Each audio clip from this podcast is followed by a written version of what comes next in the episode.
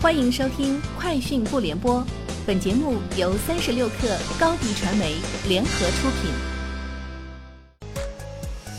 网罗新商业领域全天最热消息，欢迎收听《快讯不联播》。今天是二零一九年四月十二号。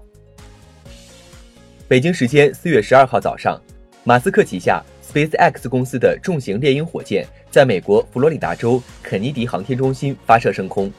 本次发射搭载的是客户公司的一颗通信卫星，该卫星重约六吨，用来给中东和北非地区提供电视、网络和手机信号服务。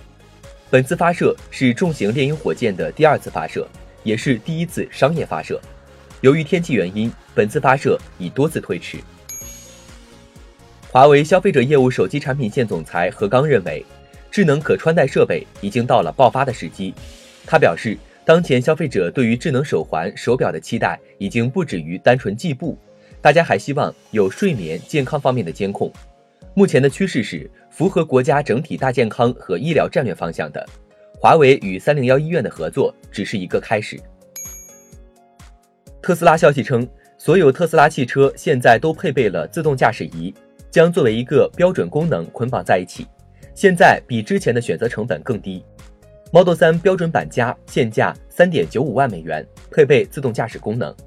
标准版相比标准版加在软件上进行了限制，同时取消了在线下单菜单，令自周四开始，美国客户可以按揭形式租赁 Model 3。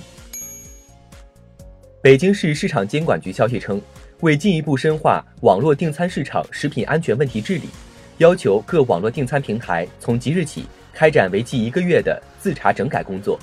涉及美团点评、饿了么、到家美食汇、美餐网、锦食送等五家平台，重点针对四个方面自查：无食品经营许可证或食品经营许可证过期仍上线经营；借用、冒用或伪造、出租、出借食品经营许可证上线经营；线上店铺公示的营业执照等是否真实有效；超出许可经营项目开展经营，以及单位食堂入网经营。近日。黑洞图片版权问题引发关注，国家版权局重视图片版权保护，依法维护著作权人合法权益。各图片公司要健全版权管理机制，规范版权运营，合法合理维权，不得滥用权利。国家版权局将把图片版权保护纳入即将开展的“建网二零一九”专项行动，进一步规范图片市场版权秩序。苹果公司通过其官网宣布。承诺百分百使用清洁能源生产苹果产品的供应商，相比之前增加了近一倍，总数达到四十四家。因为这四十四家合作伙伴的加入，苹果公司宣布将超额完成二零二零年为供应链带来四千兆瓦可再生能源这个目标。他们预计在这个期限之前，还能额外多生产超过一千兆瓦可再生能源。另外，去年七月。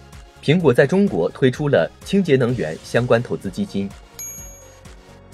北京电信方面表示，国内首个 5G 营业厅已正式落地朝阳门，营业厅也已完成 5G 试验网络覆盖，市民现在就可以去营业厅尝鲜。尽管 5G 终端还没有商用上市，但是在营业厅中，工作人员会利用专业设备将 5G 移动信号转换为 WiFi 信号。以上就是今天节目的全部内容。下周见！